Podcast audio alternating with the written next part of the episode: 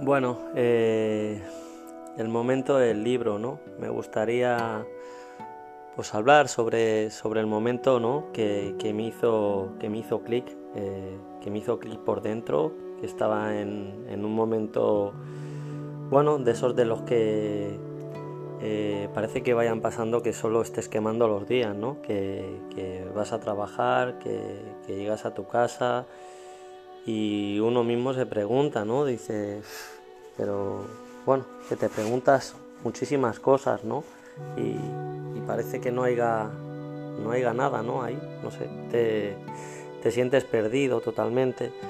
Y bueno, fue, fue algo muy bonito porque por mediación de, de una amiga, pues me dejó un libro.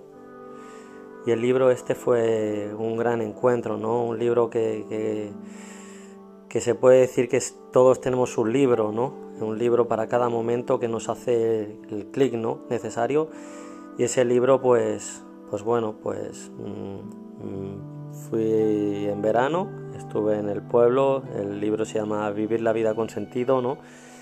y lo absorbí de tal manera que, fue un momento muy especial ¿no? muy muy bonito para mí me hizo absorber mucho y, verdaderamente el preguntarte muchísimas cosas no el el estar bien contigo mismo, que es lo principal, el quererte, el querer ser mejor persona cada día. Y a raíz de este libro, pues sin duda alguna fue el primer pasito, ¿no? El primer pasito que das para, para llevar a, a, donde estoy actualmente, ¿no?